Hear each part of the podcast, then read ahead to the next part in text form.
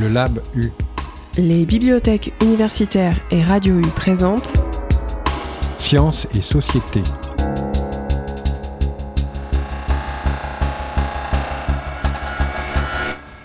Accepteriez-vous d'être jugé par un algorithme? Les animaux ont-ils tous les mêmes droits? Comment parle-t-on de la violence sur Internet? Histoire, sociologie, médecine, droit, informatique, les bibliothèques universitaires et Radio U s'associent pour créer et diffuser une émission bimensuelle de médiation scientifique. Table ronde sciences et société, rencontre Histoire de ma thèse ou Histoire de ma recherche viendront nourrir le Lab U sur le 101.1 FM. Pourquoi des informaticiens développent des logiciels libres? Pourquoi publier sur Wikipédia? Pourquoi choisir un habitat participatif? Quels intérêts ces personnes, ces communautés trouvent-elles dans ces projets en commun?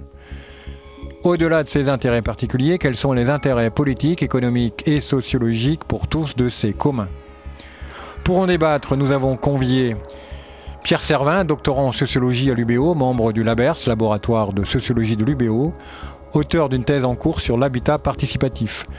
Michael Lavenne, enseignant-chercheur en droit à l'UBO, membre du LabLex, laboratoire de droit, auteur d'un article sur la facturation de services de police aux collectivités locales et Nicolas Julien, enseignant-chercheur à IMT Atlantique, auteur de Les conditions d'existence d'un commun numérique de connaissances.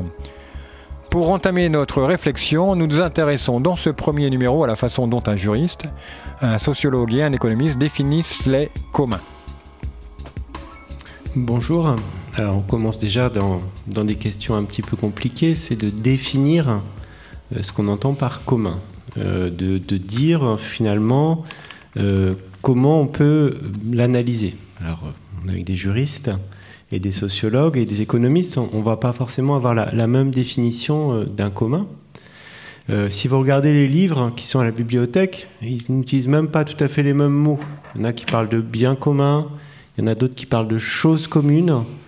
Alors il y en a d'autres qui parlent de commons en anglais, mais qui se traduit par ressources communes.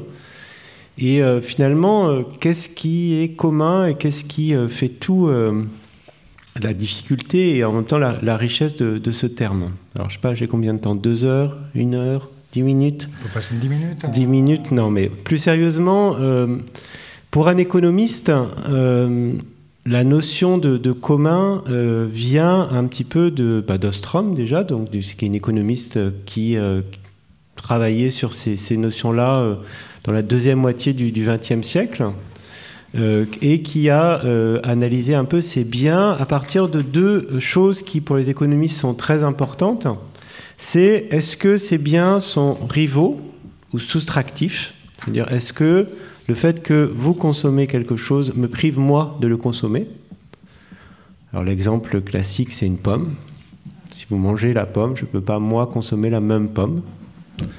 Un bien qui sera non rival, ça sera par exemple euh, euh, la défense, typiquement. C'est quelque chose qui est. Euh, si vous consommez la défense, une défense, a priori, vous pouvez pas. Moi aussi, je peux la consommer sans problème. L'enseignement aussi, quand on est dans une salle, a priori, c'est pas rival. C'est-à-dire que vous tous, là, consommez ma parole. Ça sera après sur Radio U. Et ça ne vous empêche pas, les autres, de la consommer. Donc cette idée de, rivalité ou de subtractivité est importante. Et l'autre point qui est important pour un économiste, c'est est-ce que c'est un bien qui est exclusif au sens anglais, c'est-à-dire est-ce qu'on peut exclure facilement ou pas des gens de la consommation de ce bien? Alors si je reprends toujours cette conférence, bah, c'est assez facile d'empêcher des gens d'écouter. Il suffit de fermer la porte de la bibliothèque. Hein, et donc seuls ceux qui sont rentrés, qui sont arrivés à temps, ont le droit de, de consommer. Donc ça peut être non rival, mais exclusif. Et puis, euh, par contre, un bien qui est exclusif, bah, c'est toujours la pomme. Hein. C'est-à-dire que si je la l'ai avec moi, euh, ce, bah, ce bien-là, il, sera, il sera à moi, il ne sera pas à vous. Alors, sur, euh, donc pour continuer sur cette idée d'exclusif ou, de rival, bah, le, fait qu'un bien soit, exclusif fait que, et rival, ça c'est les biens que les économistes aiment bien, parce que ça c'est les biens faciles, on sait comment les traiter, enfin on sait d'un point de vue théorique, c'est à moi, euh, et je, peux le consommer ou éventuellement l'échanger. Si j'échange, c'est plus à moi, euh, c'est à vous. Et puis, euh, vous pouvez faire ce que vous voulez avec, vous consommer, l'échanger, etc. Donc ça, on sait faire. Euh, d'autres biens, les autres biens, les biens qui ne sont pas exclusifs ou pas rivaux, c'est un peu plus compliqué. Alors ce qu'on maîtrise assez bien en économie aussi, c'est les biens club. Bien club, ça veut dire que c'est exclusif, mais c'est pas rival. Donc je peux fermer, mais une fois que vous êtes dedans, en gros, tout le monde y a accès. il y a quelques petites euh, conditions supplémentaires, mais en gros, c'est ça. Donc ici, on est sur un bien qui, par exemple, qui est un bien relativement, un bien club. Vous êtes venu, vous êtes déplacé, on est tous ensemble, et puis on ferme la porte, il n'y a que vous qui pouvez en profiter. Mais le fait que vous soyez 10, 20 ou 30 comme, comme vous êtes aujourd'hui ne change pas grand-chose individuellement à votre consommation. Donc jusque-là, tout ça on maîtrise.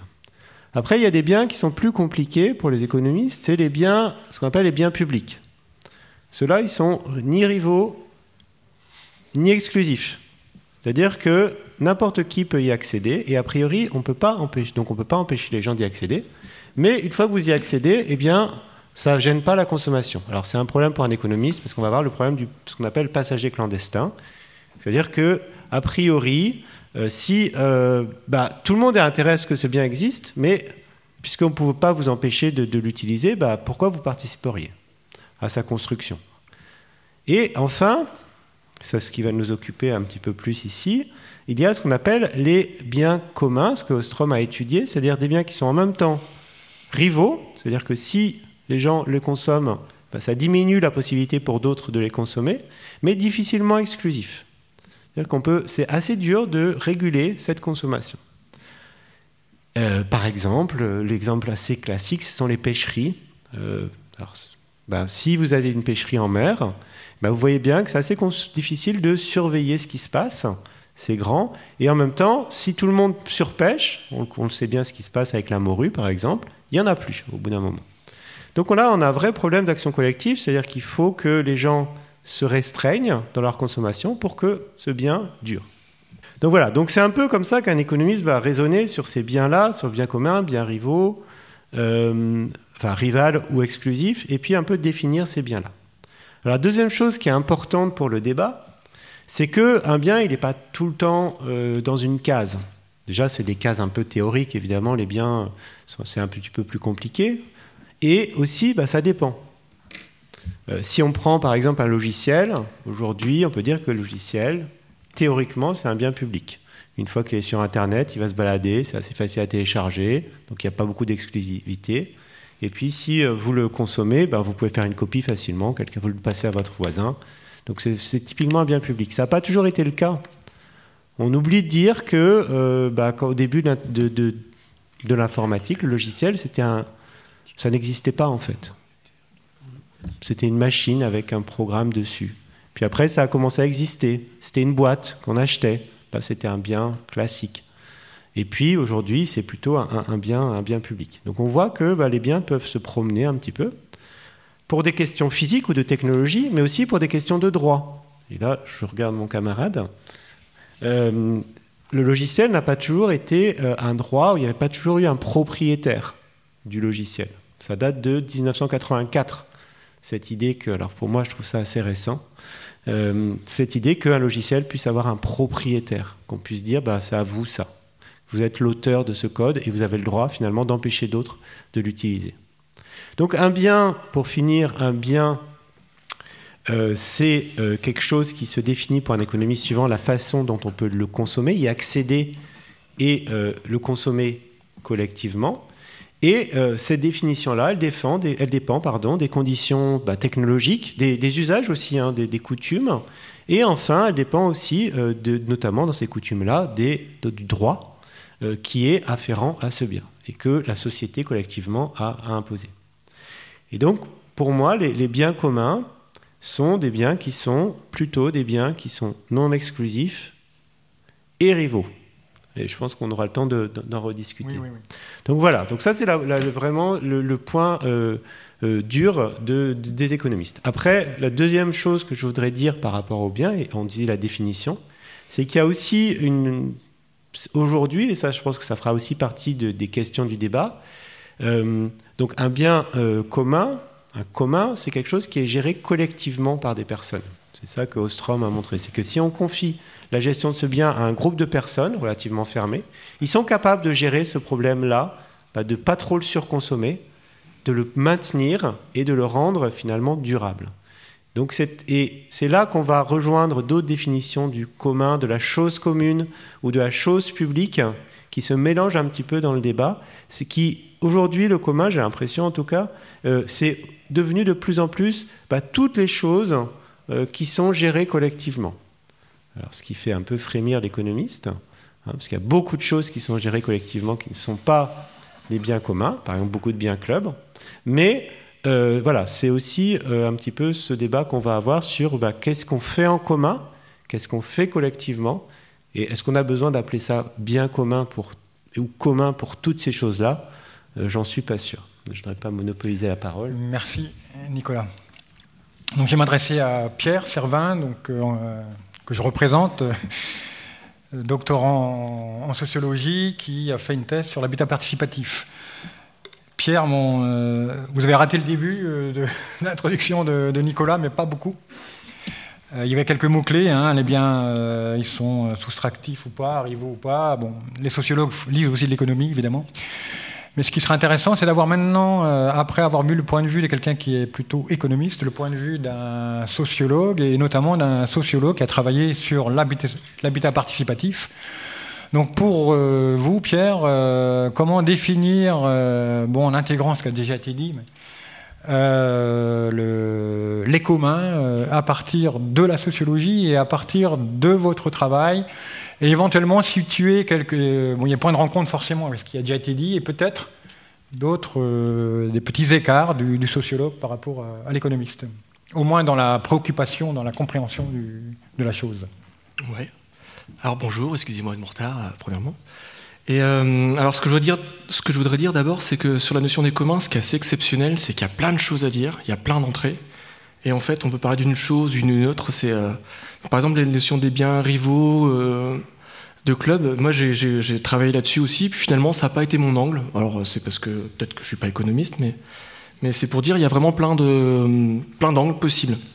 Et alors moi, c'est sur lequel je suis euh, entré au fur et à mesure, c'est par mon angle, le, mien, qui est euh, les habitats participatifs. Alors d'abord, du coup, avant d'arriver vraiment sur en quoi je reconnais que ce sont des communs, je vais d'abord vous dire en deux mots, enfin en trois ou quatre ou un peu plus, qu'est-ce que c'est que les habitats participatifs. Euh, en deux mots, enfin rapidement, les habitats participatifs, c'est des habitants qui se regroupent pour monter collectivement un projet immobilier et ensuite qui, euh, qui, montent aussi collectivement leur habitat, c'est-à-dire leur projet d'habitat. Une fois que c'est construit, ça continue à être un projet euh, pour habiter euh, ensemble. Donc là, on peut déjà parler vite fait de commun, mais comme, comme tu l'as dit tout à l'heure, ça serait un peu trop rapide de dire que c'est juste parce qu'on est plusieurs et que c'est un groupe que c'est un commun. Ça serait un peu trop rapide. Donc c'est pas que ça. donc il y a une forme de regroupement, mais déjà c'est une forme de regroupement très particulier, l'habitat participatif. C'est-à-dire que euh, chaque famille ou chaque foyer, vous dites ça comme vous voulez, le sociologue on va plutôt dire chaque ménage, euh, reste euh, une, entité à part entière. Donc chaque ménage a son logement autonome. Donc c'est important de préciser ça pour dire que l'habitat participatif, c'est pas de la colocation, c'est pas tout ce qui est habitat partagé, c'est pas un habitat communautaire non plus, où finalement tout le monde habite dans le même logement. Il y a un slogan qui raconte bien ça, c'est le slogan Vivre ensemble, chacun chez soi. C'est-à-dire qu'on vit ensemble dans le même immeuble, par exemple, ou dans le même, euh, habitat d'un point de vue global, mais quand même chaque ménage a son propre logement. Donc ça parle assez bien. Il y a une sorte de paradoxe là-dessus, et puis il y a une sorte de tension qui sera toujours euh, vive dans n'importe quel euh, habitat participatif. Donc on arrive à cette conclusion-là que les rapports de ceux qui habitent dans des habitats participatifs, c'est à la fois des rapports de voisinage et des rapports de cohabitation. Donc on est à la fois habitant cohabitants et voisins. Alors que normalement, c'est une oxymore, c'est pas possible. Si on est voisin, euh, on peut pas être cohabitant parce qu'on n'est pas dans le même logement. Si on est cohabitant, on n'est pas voisin parce qu'on euh, est dans le même logement, donc on n'est pas voisin. Donc c'est une oxymore. Dans les habitats participatifs, on est à la fois euh, voisin et cohabitant. Ouais? Comme tu veux. Bon. Euh, donc voilà, c'est un regroupement pendant le projet immobilier. Donc on est tous euh, collaborateurs du, projet. Donc il y a un travail d'autopromotion fait ensemble, de co-conception du projet architectural, et aussi on fait du logement un projet politique. Ah, on, y viendra. Ouais, ouais, ouais, je sais, on y reviendra. C'était juste pour mettre une petite euh, comme ça. Donc voilà, c'est en un mot une forme de mise en commun de, de l'habitat, dans le sens, euh, il y a plein de choses à dire sur qu'est-ce que c'est que l'habitat. Et c'est un mode très particulier du vivre ensemble. Alors, pour donner un exemple qui cristallise bien ça, c'est euh, la gestion des espaces communs. Vous remarquerez qu'il y a le mot commun dedans, dans espace commun. Mais c'est pas parce qu'il y a des espaces communs qu'il y a forcément du commun. Alors, espace commun au sens physique, là, ce que je dis par là, c'est vraiment les espaces de distribution, les couloirs, les, halls d'entrée, euh, les jardins, le parking, euh, ce genre de choses. Donc c'est quelque chose au sens physique, mais très rapidement, on va arriver au sens immatériel, au sens symbolique, au sens de la gestion, de comment on gère ces, ces espaces-là. D'habitude, les espaces communs, dans les copropriétés en particulier, c'est euh, ou dans les immeubles, ou même, euh, bon, je, vais aller plus vite là-dessus, c'est des espaces qui sont relativement peu maîtrisés et peu habités et peu euh, appropriés. C'est typiquement le hall d'entrée qui n'y a pas d'affiche, où il n'y a pas de, a pas vraiment de décoration, c'est assez neutre parce que il faut pas, c'est pas chez quelqu'un quoi. Pour aller vite dans un habitat participatif, on va faire le pari inverse de justement s'approprier collectivement ces espaces-là pour les habiter, pour faire que, en sorte que ça soit déjà euh, chez quelqu'un. On n'est pas chez quelqu'un en particulier, on n'est pas chez tel ménage ou tel ménage, mais on est déjà chez quelque chose, ce qu'on appellera un chez nous, chez le groupe quoi. Il y a quelque chose qui est déjà habité. D'habitude, dans, dans une copropriété, non seulement c'est pas habité, mais en plus, ça serait illégitime de se l'approprier. Le cas typique, c'est les, les halls d'entrée qui sont squattés par des gens. Donc squatter, c'est-à-dire une, hein, comme me dirait un juriste, hein, une, une appropriation illégitime d'une un, propriété. C'est ça, un squat, n'est-ce pas? À peu près. Hein. Bon, et eh ben normalement, un espace commun, on n'est pas censé se l'approprier dans un habitat participatif, tout est fait en sorte pour justement se l'approprier, mais pas de façon privée, dans le sens, en tout cas pas dans le sens de chaque ménage, mais dans le sens du groupe, donc une appropriation collective. Donc il y, y, a une forme de pari qui est de gérer collectivement les espaces communs. Tu me dis ok, pourquoi? Bon, enfin, euh, non, mais je veux te laisser finir sur les caractéristiques. Mais... Bon, en un mot, euh, le but de ça, c'est on essaye de réduire euh, les espaces utilitaires. La buanderie, ça sert à rien d'en avoir plein, ça sert à rien d'avoir plein d'espaces de, de, machines à laver, donc on les réduit. Alors que du coup, ça nous permet d'avoir plus d'espaces de rencontres. Donc c'est des espaces communs, mais de rencontres, typiquement la salle associative, la salle des fêtes, voilà. Donc là-dedans, je reconnais, euh, moi, des communs. Alors dans le sens que d'Ostrom, comme ça a été dit tout à l'heure.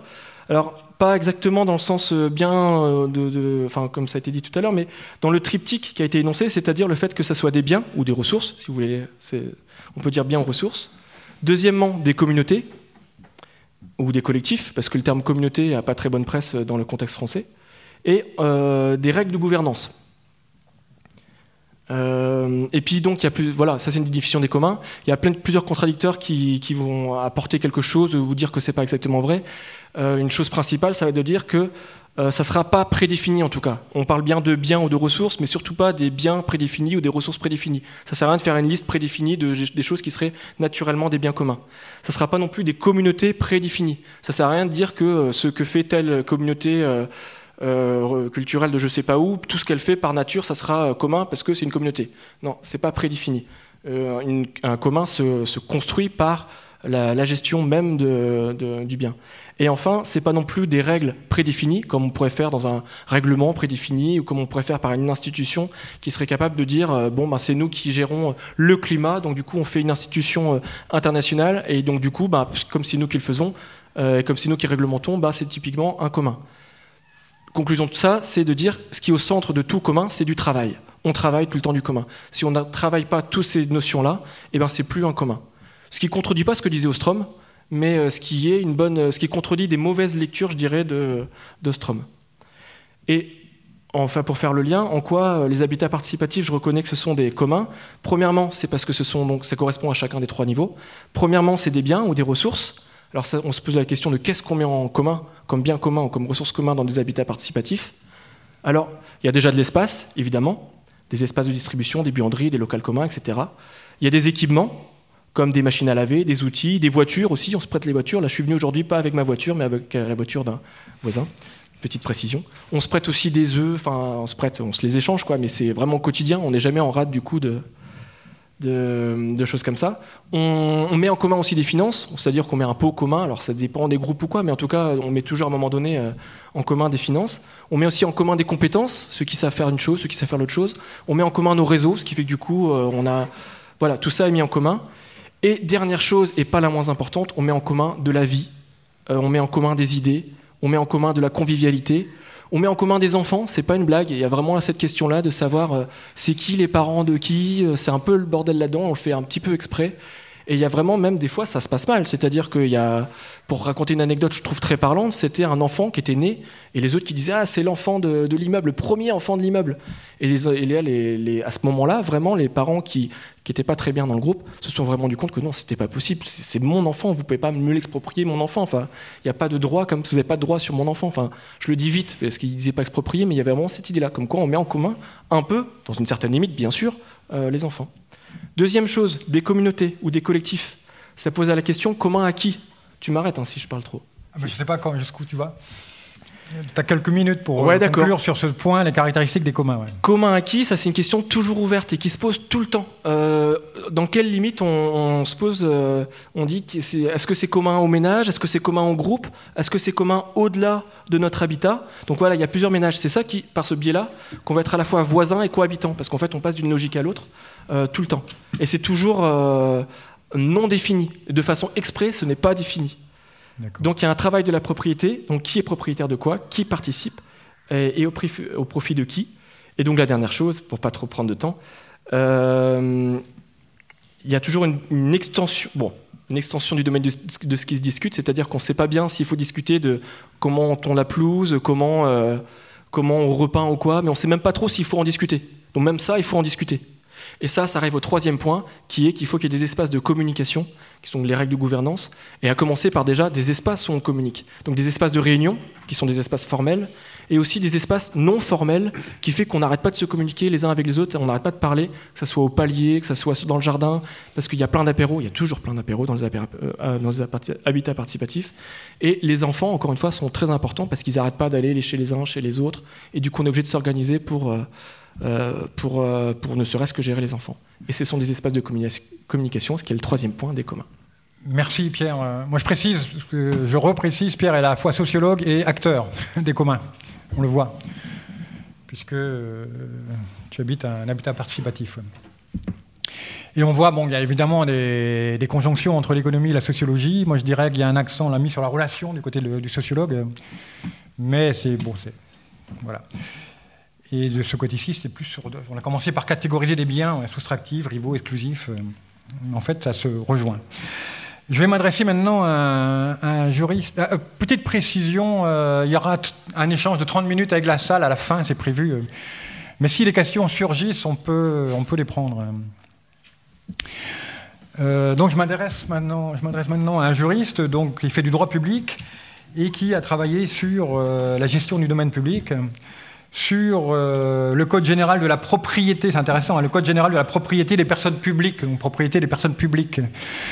Et euh, première question, euh, Michael, donc Michael Lavenne, parmi les caractéristiques mises mis en, avant par Julien et par Pierre,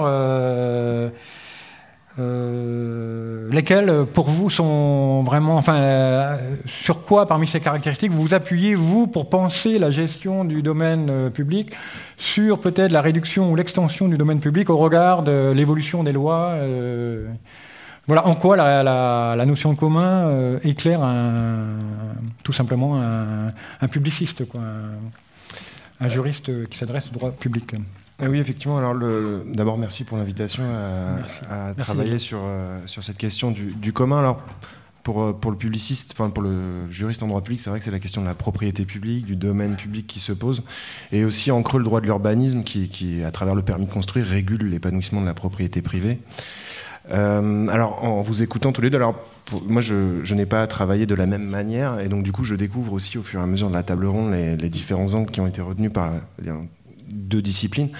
Mais en tout cas, une chose m'apparaît assez claire, c'est que euh, c'est assez relatif la définition de ce qui est commun, et qu'il y a une volonté de rationaliser ce qui peut être considéré comme commun. Euh, et cette relativité de ce qui peut être considéré comme commun et qui le fait et comment c'est exactement en fait ce qu'on trouve dans la gestion euh, du domaine public. C'est-à-dire que, euh, d'ailleurs, je dis domaine public à dessein, tu, parlais de la propriété des personnes publiques. Initialement, le, domaine public, l'espace public, n'était pas considéré comme la propriété des personnes publiques. Euh, L'État n'était pas considéré comme le propriétaire, il en était considéré comme le gardien.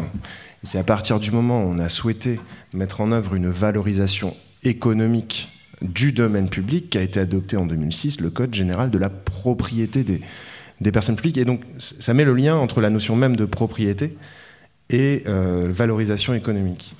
Alors, pour en revenir plus, concrètement, plutôt que rester sur les, réformes euh, générales, euh, sur le domaine public, il y a une grande question qui se pose, c'est son utilisation.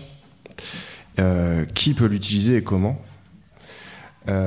Et à partir du moment où quelqu'un l'utilise, donc une personne, à quel point ça soustrait au commun? Ce domaine public. Et donc c'est la question concrète de l'autorisation d'occupation du domaine public. Un commerçant demande une autorisation d'occupation du domaine public pour la terrasse de son bar pour aller boire l'apéro. Se pose donc la question de savoir si le fait de donner l'autorisation à ce commerçant, c'est dans l'intérêt général ou pas.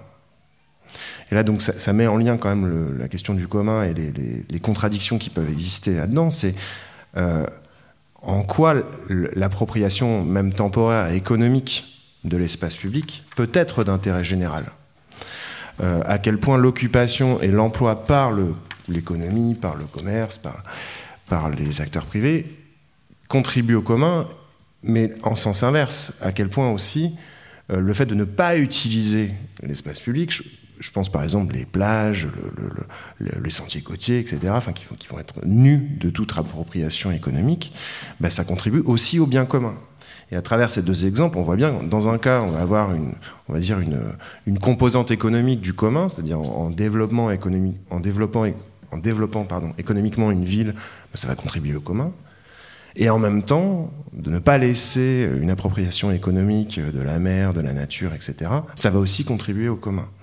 Et j'ai le sentiment, en écoutant euh, les deux euh, précédents intervenants, qu'il y a vraiment cette relativité des, caractéristiques qui varie selon moi, et ce sera un peu la conclusion pour être rapide à, la question, euh, c'est que la définition du commun, elle est toujours l'enjeu de, pouvoir et de lutte avec la prétention de définir ce qu'est vraiment le commun.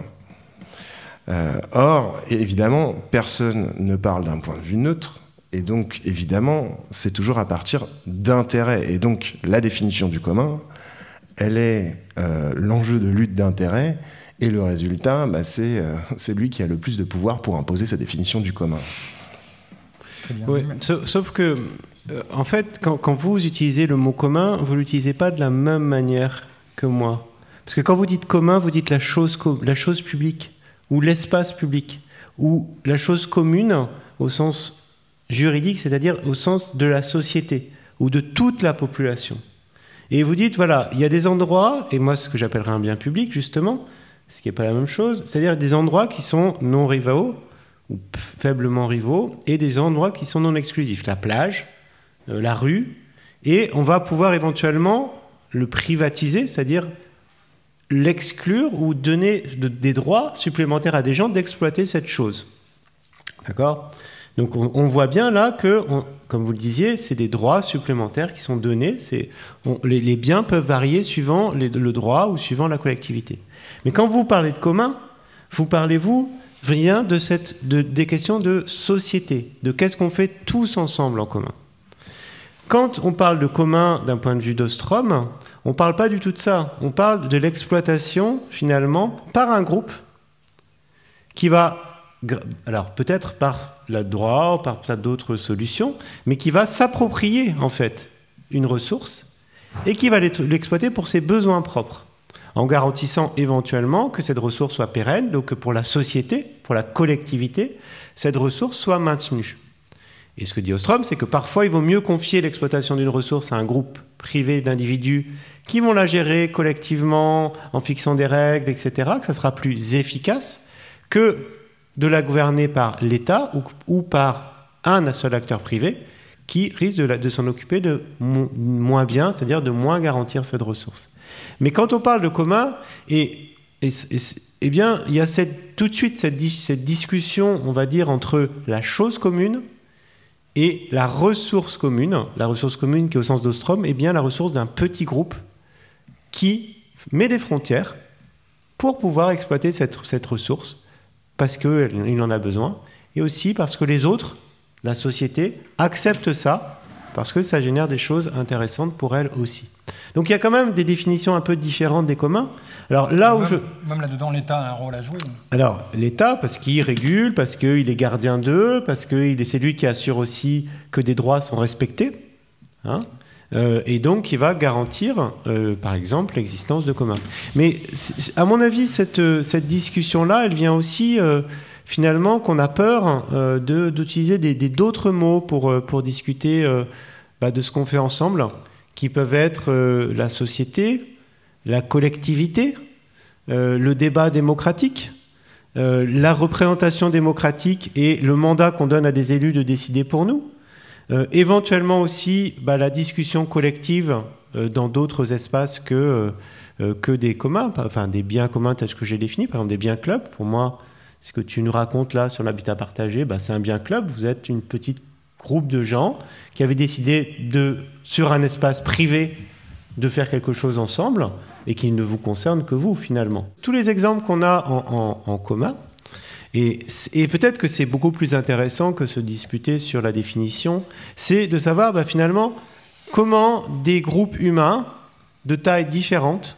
s'organisent pour gérer collectivement des choses et pour intégrer des points de vue différents pour ce que tu disais tout à l'heure, pour fixer des règles, pour discuter ces règles en permanence, et pour finalement pour que tout le monde profite euh, de ces règles et trouve une place dans ce système-là.